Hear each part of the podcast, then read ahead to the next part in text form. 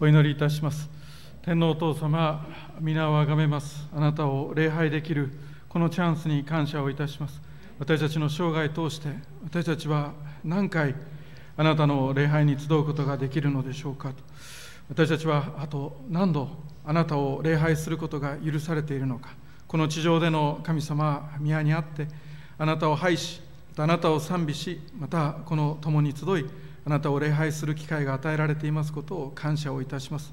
やがて来たる世においては神様あなたは私たちこうした地域教会だけでなく神様全世界誰にも数えることのできない人々の群れとともに御座についておられる方とその子羊と神様を褒めたたえることができることを心から感謝をいたします。私たちも神様さまざまな冠をこの地上でもまた御国においても与えられることでありますがしかし一日も早く主の前にあってひざまずきその冠を置いてあなたを神様目の当たりにし礼拝を捧げることができることを神様待ち望んでいます。主をどうぞ私たちに信仰を与えまた神様キリスト信仰を与えそして喜びを与えそして今日御言葉で語られるがごとくあなたが備えたもう祝福を神様信じて歩むことができるようにどうぞ導いてください。イエス様感謝をします。どうぞ今日礼拝の中で洗礼をお受けになられる2人の魂の上にあなたの豊かな豊かな御祝福がありますことをお祈りをいたしますとともに神様幼児祝福式も持たれます。その幼児祝福式にあって神様あなたの祝福がその子にとどまり神様どうぞ主よあなたがこの子祝福のもといとしこうして今日洗礼を受けになられる魂また祝福を受ける魂が祝福のもといとして神様は全ての部族はあなたによって祝福されると言われるあなたの素晴らしい身旨がなされていきますようにとお祈りをいたします。イエス様感謝します。どうぞ主を礼拝に集いました私たち一人一人今日生産に預かります。その生産の祝福をもって神様また立ち上がりまたあなたが約束してくださっている地のすべての部族はあなたによって祝福されると言われるアブラハムの祝福の契約をもって神様私たちが世へと出ていくことができるように導いてください。神様感謝をします。あなたの祝福を期待し心から信じて確信しイエス・キリストの皆によってお祈りをいたします。アメン。おはようございます。今日はこの道で合っているという題のもとでメッセージをしていきます。神様の恵みを信じていく信仰について語っていきます。信仰のメッセージをしますよっていうことは前々回かな？前回か。前回の私のメッセージの中で、えお話をしていたかと思っています。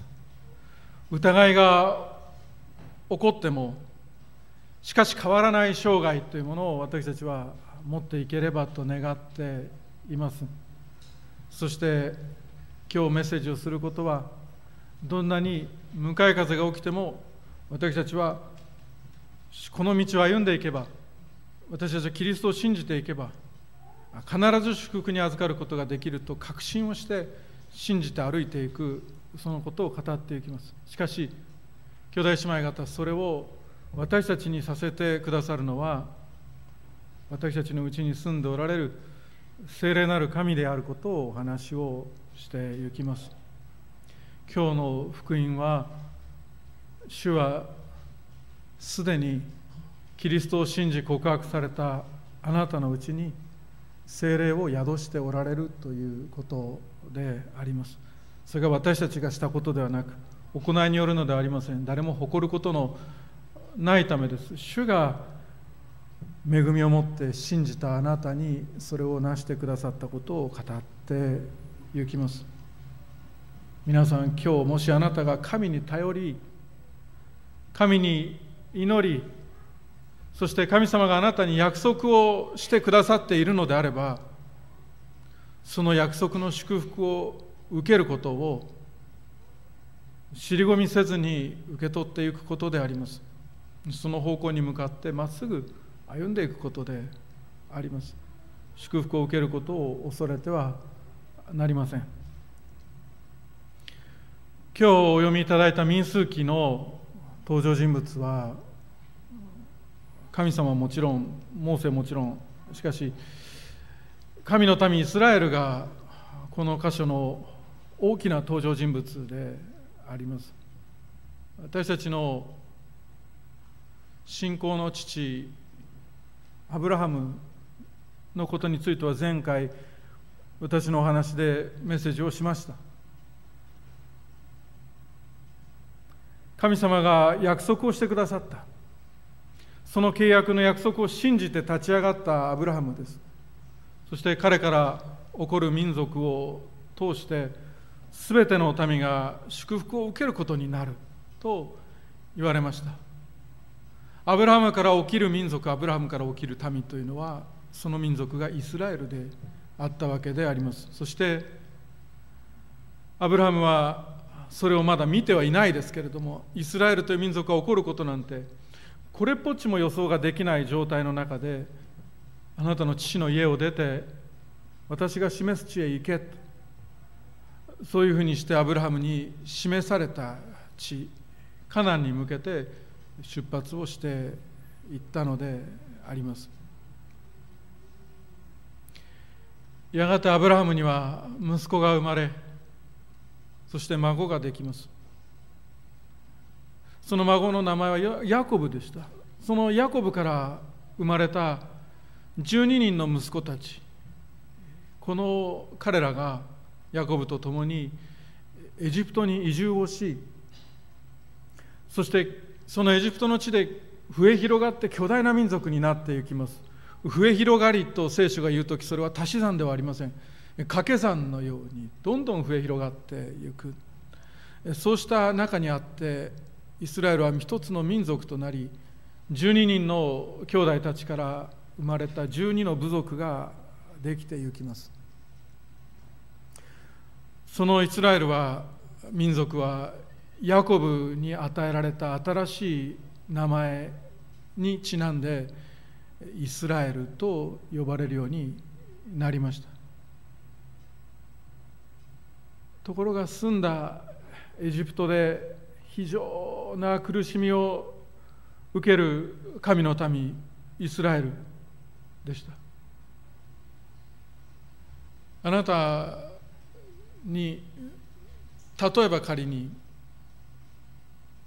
小さいお子さんがいたとしてじゃあ娘さんにしましょうか。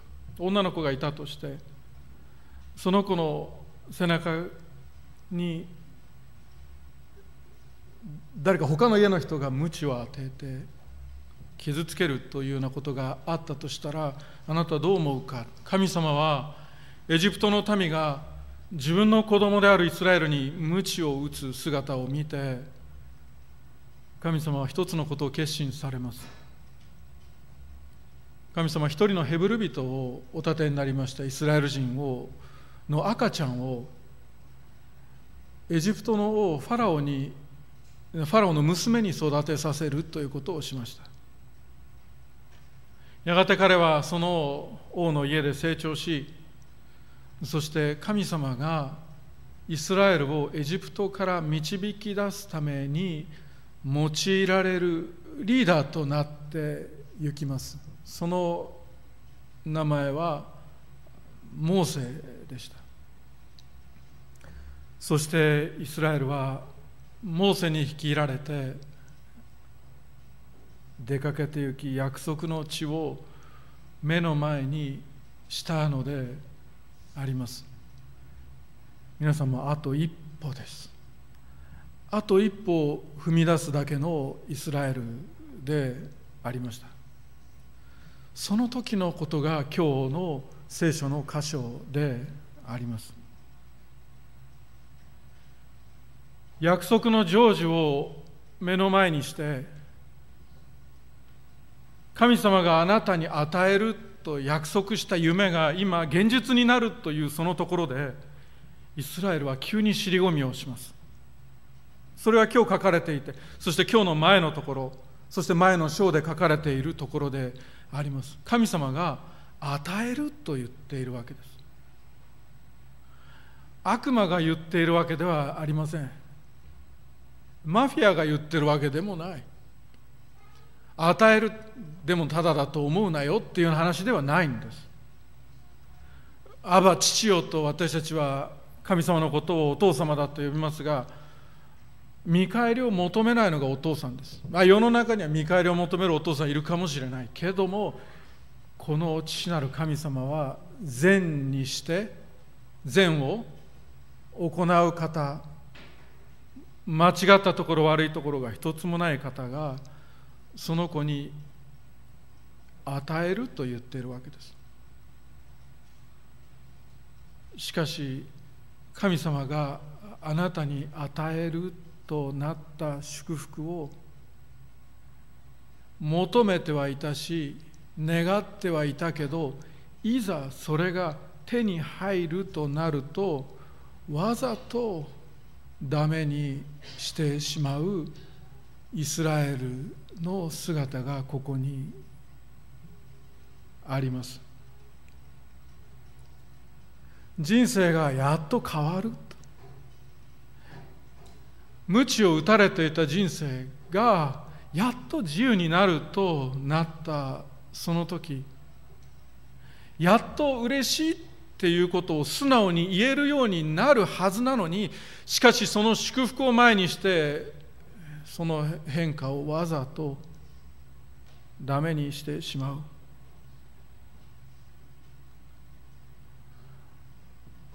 イスラエルがこの祝福を拒んだのは父なる神様が無代価で恵みとして約束を叶えると思っておられるその神の愛を信用していないからです。今お話ししたような祝福を前に尻込みする姿を私たちの教会はよく不信仰というふうにして呼んでいますししていましたが私に言わせれば不信用です。ま、不信仰って呼んでいいんですが私にはそれは不信用です。信用してない。神様を祝福をいただいていい相手であると信用していないのがこのイスラエルの姿であります。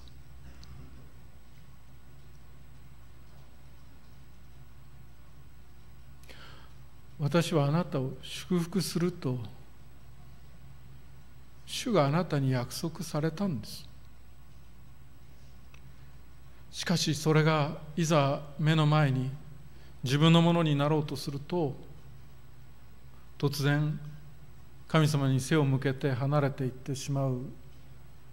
そうした経験私たちにはなかったでしょうか。幼子のように喜んで受け取ることは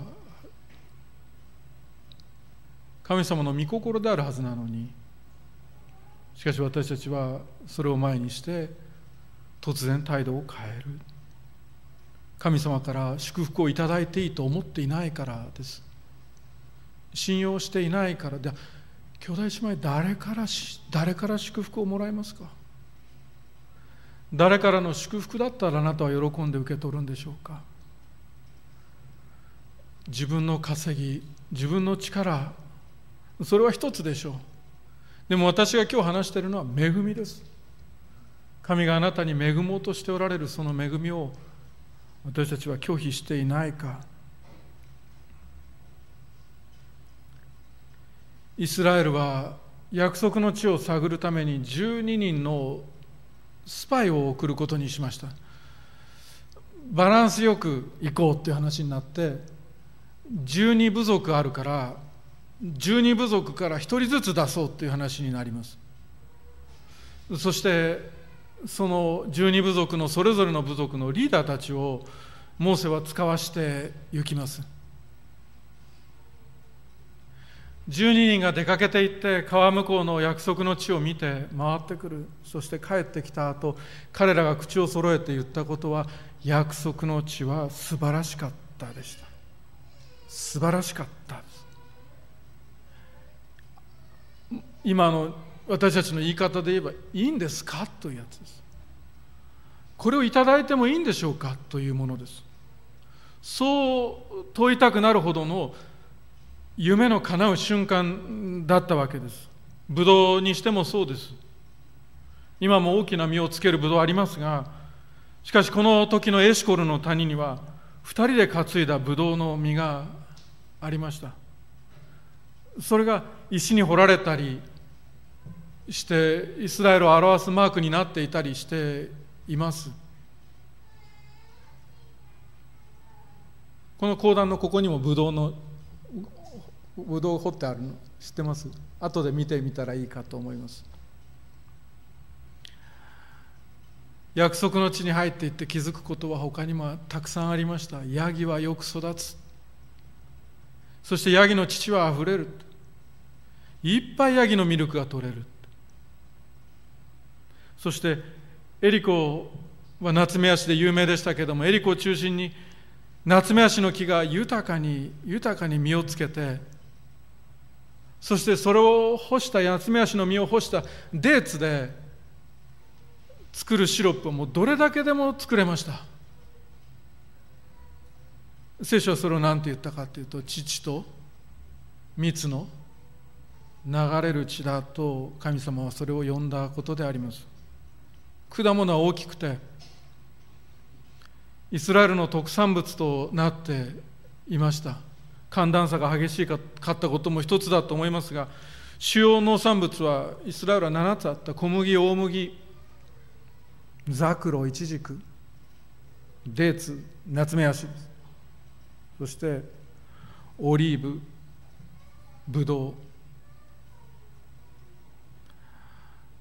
これらの農産物がイスラエルの主要な輸出する産物だったわけです。そのぐらい他の国に送るほど取れた。山ほど取れた。これらのものからイスラエルの人たちはパンを作り食べワインを作り飲みオリーブオイルを作りミルクを取りシロップを作りフルーツを食べた。糖分である炭水化物もタンパク質であるミルクもオイルの油分も豊かで甘くて美味しくてコクがあって力を与えてくれる人生がこの細い川を渡ってすぐ目の前にあるというのがこの時のイスラエルだったわけであります。12人口を揃えていました。素晴らしい地だったと。ただと12人使わされた石膏偵察隊のうち10人がただと口にして行きます。ただ何ですかと聞くといや敵がいるんだと彼らは言います。敵がいるんだ。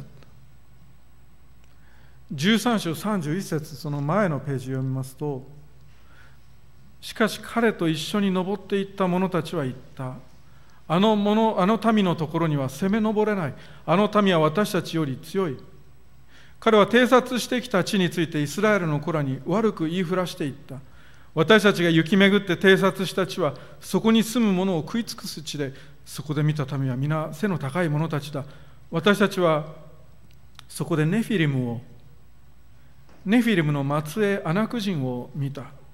私たちの目には自分たちがバッタのように見えたし彼らの目にもそう見えただろうというのであります。あなたが石膏であなたがスパイであなたが偵察隊の一人であるならばその見てきた土地のデータをきちんと伝えることは大切なことです。それが良いことであってもネガティブなことであってもきちんと報告をしなければなりません。彼らは素晴らしい地であったと報告をしました。そしてネガティブなことも報告はしました。けれど彼らの否定的なことについてのレポートは実は正確ではなかった。悪く言いふらしてと聖書に今読んだように彼らは正確に情報は伝えなかったわけです。彼らは敵の力を大げさに言いました。相手が人なら俺たちはバッタだと報告したわけです。そのサイズ差は異常だと。やめときましょうというようなことを言ったわけであります。そもそもやめたかった彼らです。やめること前提でデータを改ざんして報告したこの10人でした。バッタっていうのは草の中を飛ぶ虫で人間をビルディングみたいにして見上げる小さな虫です。しかしどんなにアナク人ネフィリムの子孫がいたとしてもせいぜい当時のネフィリムの子孫はそんなに大きくない。大きくったって2メーター70ぐらいで今でもギネスだって言って見かけるぐらいの背の高い人です。靴はかなり大きかったかもしれません。でもビルなはずがない。ビルなはずがない。動きのゆっくりとした大柄な人たちということで戦えない相手ではないわけです。やめましょうという結論には至らない。けれど彼らは戦いそのものが嫌だった。兄弟姉妹。祝福は目の前です。でも戦いはある。それが嫌でやめてしまうのかというのが今日のこの箇所の最初の前半のポイントです。目の前に夢が叶う瞬間があふれているのに目の前に命があふれているのにイエス様はあなたにその祝福に入るように命じておられる。私たちはそこに信仰を持って入っていくわけです。ノンクリスチャンであればクリスチャンになるという生涯へと足を踏み入れてクリスチャンであるならばさらなる祝福を目指して奥へと入っていく。その人生しかし戦いがある。イエス様はあなたに祝福を約束しておられますがでも楽ちんな人生楽ちんなクリスチャン人生は一度も約束しておられません。戦いはあります。大変な季節もある。泣きたくなることだってあります。この地上の生涯にあってはやがて新天新地が来るまで涙が流れることはありますやがて主はその目の涙をことごとく拭い取ってくださいますがしかしそんな日はあります。主はそんなこと言われましたかって言ったらあなた方はこの世にあっては困難があります。しかし勇敢でありなさい。私はすでに世に勝ったのですとイエス様は言われました。戦いはあるだけど勝利は確実だと主は言っておられるのであります。戦いはあるでもあなたが祝福に預かれないことは絶対にないと主は言っておられるんであります。なぜなら主はすでに世に勝ったからです。彼ら10人が口を揃えて言ったのは素晴らしい地だったということでした。12人揃って言った。10人も言った。でも彼らが言ったのは素晴らしい地です。でも無理ですと言ったんです。けれど残りの2人ヨシアとカレブだけは違いました。彼らが言ったのはええ素晴らしい地でした。さあ受け取りに行きましょうだったのであります。10人が諦めようと言いました。10人が諦めろと言いました。2人が受け取りに行こうと言いました。10人は聞いたかもしれない。なぜ？なぜあなたは諦めないのかと。ヨシュアとカレブがもしそう聞かれていたら彼らは答えたと思います。なぜあの土地を諦めないのか。戦いがあるぞ。なぜ諦めないのか。あの土地はあの夢は私たちの父祖アブラハムに神があなたの土地父の家を出て私が示す地へ行きなさい。そうすれば地のすべての部族は祝福されると言われた私たちの約束の地だからだ。取りに行くのは私たちイスラエルにとって当たり前のことなんだと答えたことだと思います。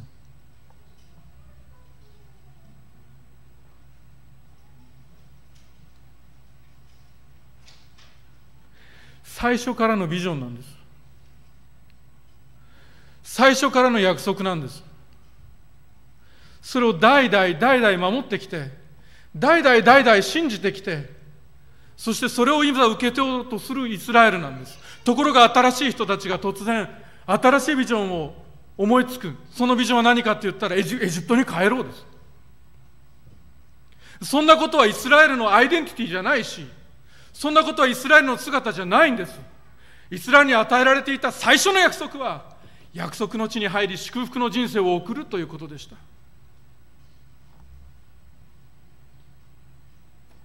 ヨシュアにとってアブラハム契約はもう500年近く前の出来事です。でもヨシアはそれをずっと大切なこととして受け止めてきました。伝統を守ったんじゃないんです。500年続いてきたねじゃないんです。これで何回目になりますとかそういうことじゃないんです。そういうことじゃない。ユダヤ人に共通のことですしそして私たちクリスチャンに共通する特徴があります。それは何かというと聖書がどれだけ昔に書かれたものであったとしてもその中にある約束の御言葉をあたかも昨日起きた出来事のようにして読むことです。それが私たちの姿です。何千年も前の約束をメッセージする牧師はそれがさっき約束されたことであるかのようにして受け取りこれがアブラム契約だと言ってお伝えする。それが神の民の時間感覚です。それが信仰者の姿です。ヨシュアとカレブは神の約束がどれだけ時間が経とうとも決して神の約束は保護にはされないということを知っていました。ところがイスラエルの民衆は講談から語られるヨシュアとカレブの祝福のメッセージよりも10人の石膏たちが語るプロパガンダの方を信じました。そして大声を上げて叫びその夜泣き明かした後14章1節に書かれています。なんで泣いたのか。これまでの旅が全部無駄だったからです。そう思ったからです。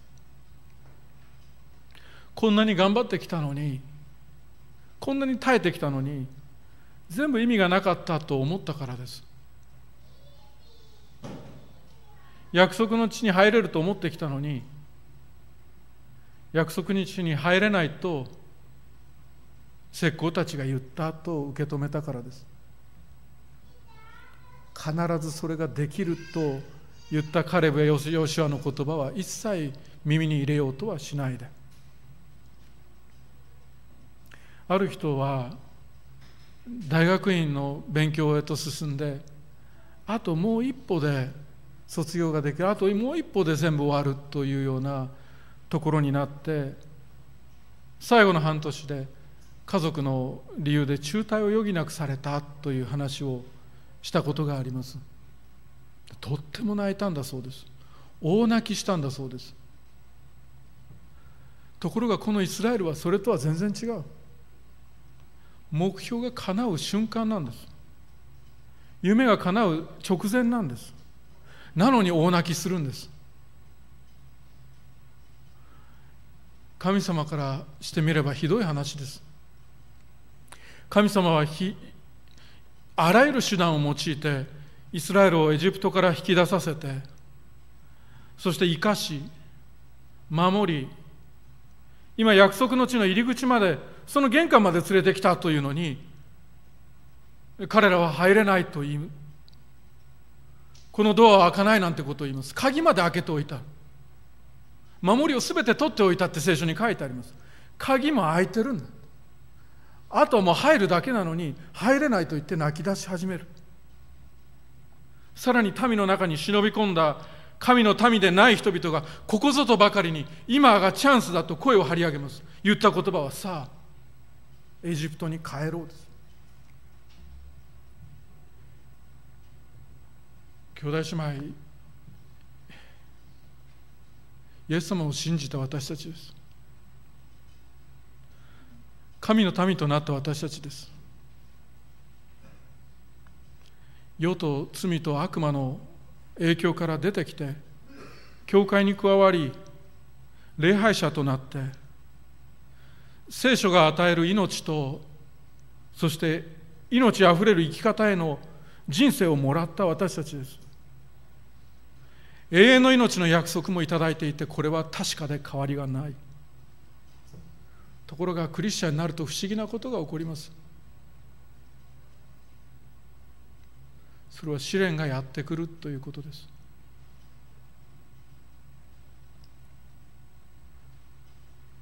そして試練と共に辛いことが起こるとキリスト信仰に一体何の力があるんだろうかなんてことを言う人が必ず出てきます。そして悪魔は言う。新しい信仰者に言うのであります。さあエジプトに帰ろうと。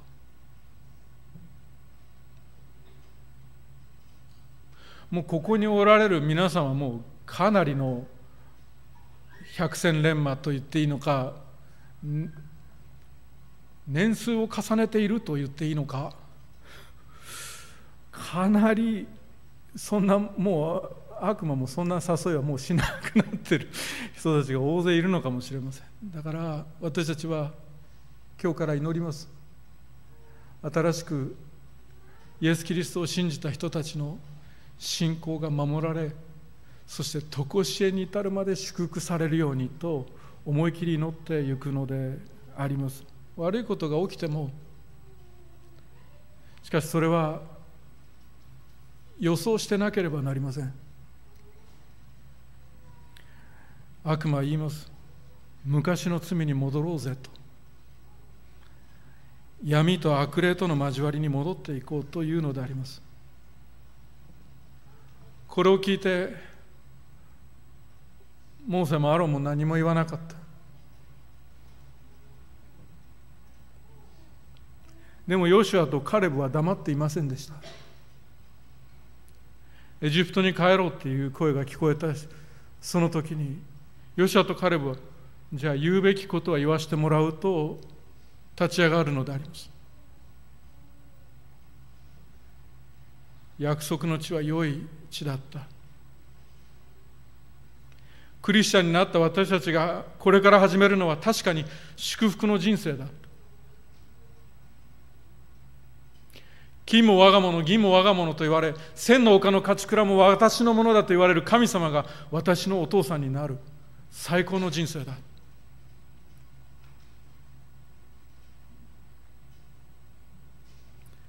でも試練はある。障害物だってある。多少の戦いは予想できる。でも想定内だとヨシアも彼も言っていくのであります。14章9節には彼らの守りは取り去られていると書かれています。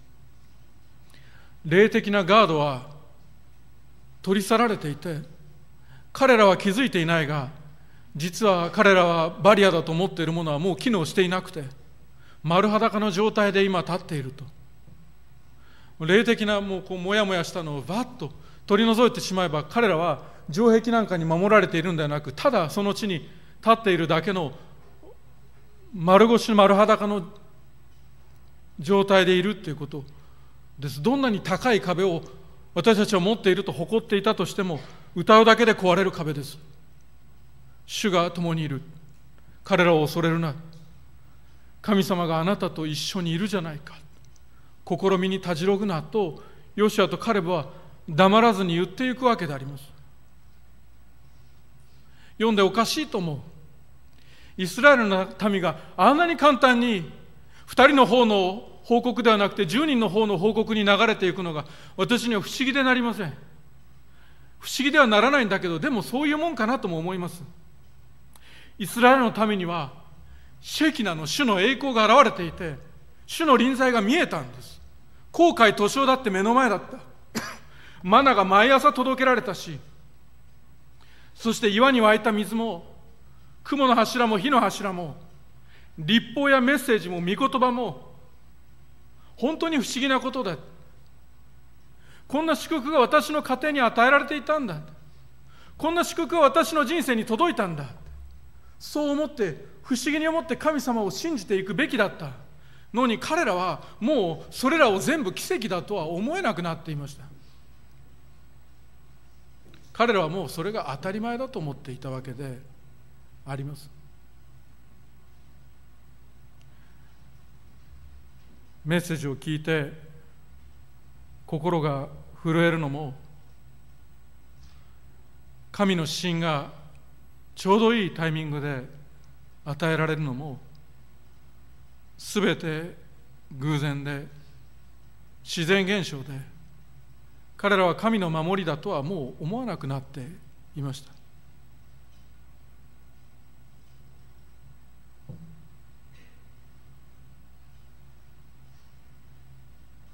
名古屋581府この後は4から始まる番号です。オンラインですから。移動してください。お願いします。もう言ったから大丈夫だと思います。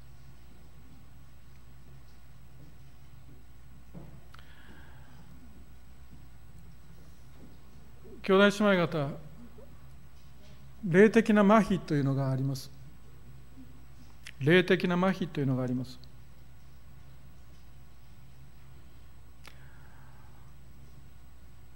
あなたは麻痺していないか？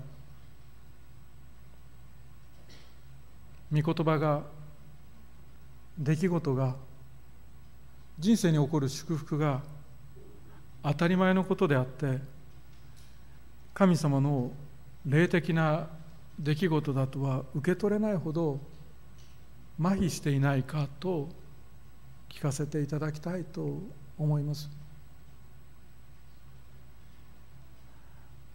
ある兄弟姉妹方に出会えた奇跡もある御言葉に導かれたことも思っていたこととぴったりの御言葉だった。願っていたことに関する答えが聖書が言っていた。でもこれ多分偶然だというような麻痺に陥っていないかということです。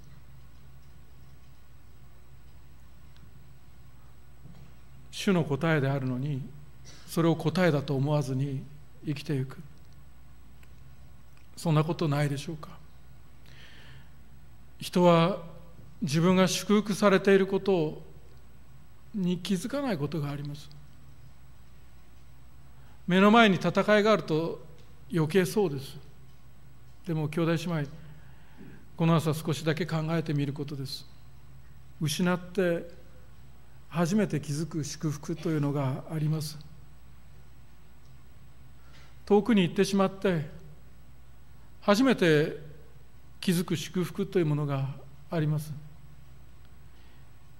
いなくなってみてあるいは失ってみて初めて自分が祝福されていたことに気づくことがあります。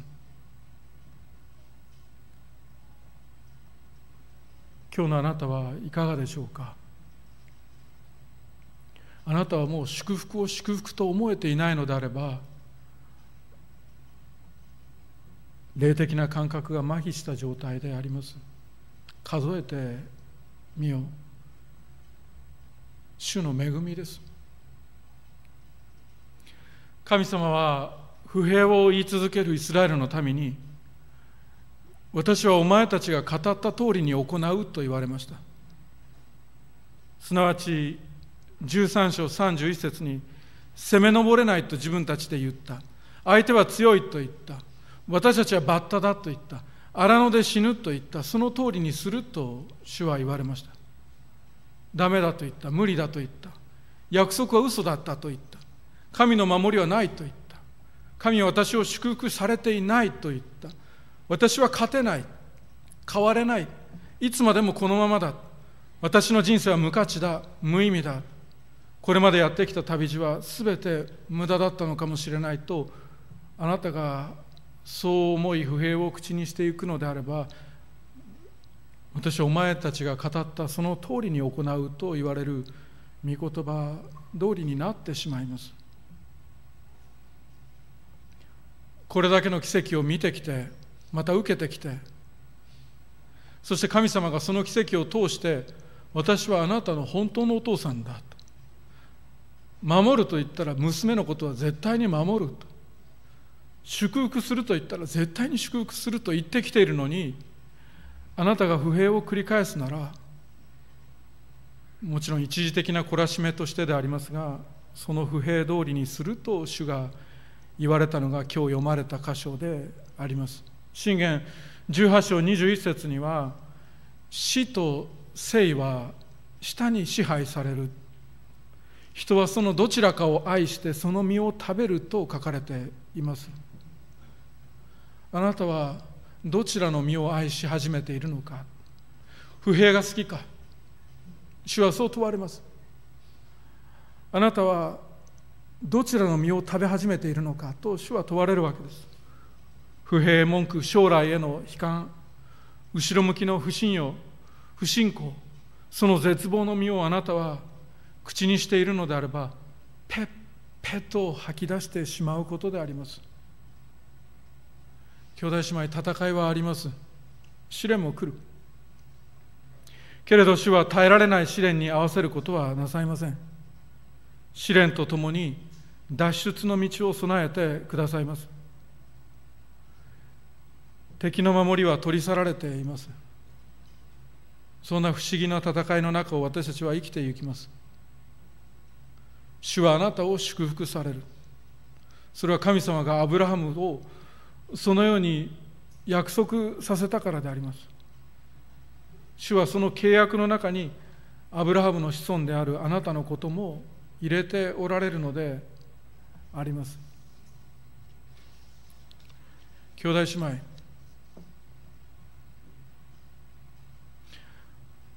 誰かわからないけれども誰か試みに合ってるんだと思います。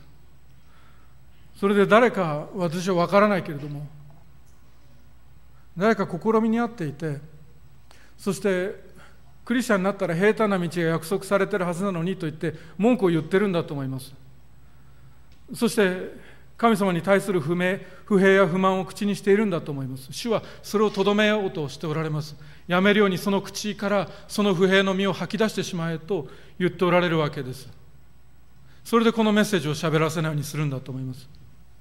おお主よ。クリスチャン主は平坦な道を約束されていません。主が約束したのは平坦な人生ではなくて主が約束したのは約束の地です。それをあなたに入れることを約束しています。それはこの地上では戦いはあっても霊的な祝福にあふれた道です。その土地を約束しておられそしてやがてにおいては戦いも何もない。痛みも悲しみも涙もない。最高の新天新地です。兄弟姉妹だからこの地上でクリスチャンとして生きるんだったらあなたがアメリカに住んでいようがブラジルに住んでいようがあるいは中国に行こうが、韓国に行こうが、日本に住んでいようが、どこに住んでいたとしても、この地上にある限り、クリスチャン、敵はいないなんて思わないことです。冷静な状況判断と理性は必要です。敵がどこにいて、どんなことをしようとしているのか。私たちは悪魔の策略を知らないわけではありませんと言って、予想することは大事です。備えることも大切です。でも、勝てると思って生きていくわけです。絶対にうまくいくと。私はクリスチャンだからアブラハムの子孫だから絶対に勝てると生きていくことであります。兄弟姉妹戦いはあります。迫害もある。誤解されることだってある。悲しみに悲しみが重なることだってあります。人から陰口を言われることだってある。でも愛する者たちあなた方を試みるためにあなた方の間に燃え盛る火の試練を何か思いがけないことが起こったかのように驚き怪しむことなくむしろキリストの苦しみに預かれるのですから喜んでいなさい。それはキリストの栄光が現れる時にも喜び踊るものとなるためです。もしキリストの名のために非難を受けるならあなた方は幸いです。なぜなら栄光の御霊すなわち神の御霊があなた方の上にとどまってくださるからです。キリスト者として苦しみを受けるのなら恥じることはありません。かえってこの名のゆえにキリスト神をあがめ真実であられる創造者に自分の魂をお任せしなさい。私が考えた言葉ではありません。ペテロの手紙第一の4章です。主は言われます。そうすればあなたは祝福される。そして祝福されたあなたは祝福のハブとなってあなたから全ての部族は祝福される。その職場の雰囲気も変わればその教会も変わるしあなたが進んでいくその人生のブドウは巨大だ。愛もあれば喜びもあり平安もあり寛容もあり親切もあり善意もあり。誠実には時世の大きな実が結ばれる。この世界には大きなインパクトをあなたが与えそして世界は変わると主は言われるのであります。そう思うのであります。しかし兄弟姉妹頑張れと言っているのではありません。あるいはそういう教育をしろと言ってるのでもありません。なぜなら14章の24節こう書かれているからです。ただし私のしもべカレブは他のものとは違った霊を持ちと書いてある。カレブが信仰を叫んだのは彼の信仰が前向きだったのはカレブが頑張ったからではありません。カレブに特別な文化や教育環境が与えられていたからでもありません。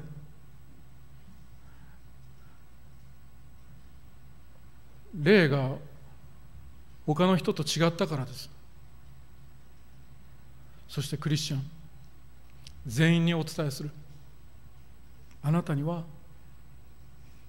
精霊がおられます。あなた方は自分が神の宮であり神の御霊が自分のうちに住んでおられることを知らないのですか？と第一コリント3章16節です。聖霊なる神様があなたに信じさせてくれます。将来を希望を喜びをうまくいくと勝てると信じさせてくれます。聖霊があなたに喜びを与えてくれます。聖霊があなたに信仰の生涯を全うさせてくださいます。聖霊が言います。昔の自分に戻らないで前進しようと言ってくれます。聖霊が言います。さあ悪霊との交わりは吐き出して聖なる人生を歩んでいこうと。さあ不満や文句ばかり言語化して落ち着くなんてことは考えないであなたのうちにおられる精霊が抱かせる希望を口にしていきなさいと主は言われるのであります。主は生きておられます。あなたのうちに生きておられます。さあ神の栄光を表しに行きましょう。あなたの仕事を通してあるいはあなたが作るものを通してあなたが教えることを通してあなたが歌うことを通してあなたが関わる人々を通して人間関係を通して戦いはあるかもしれないけれども敵の守りはすでに取られています。主があなたに叶えようとしておられる約束はもう手元にあります。尻込みせずに信仰を持って受け取りクリスチャンとしての祝福の生涯を歩んでまいりましょう。お祈りをいたします。天のお父様戦いはあるが勝利は確実だ。さあその祝福を手に信じて前進せよというメッセージでした。しかし戻れという声があります。この道は間違いだという声があります。この道じゃなかったぞ。キリスト教じゃなかったぞと疑いの声があります。しかし精霊はこれが道だ。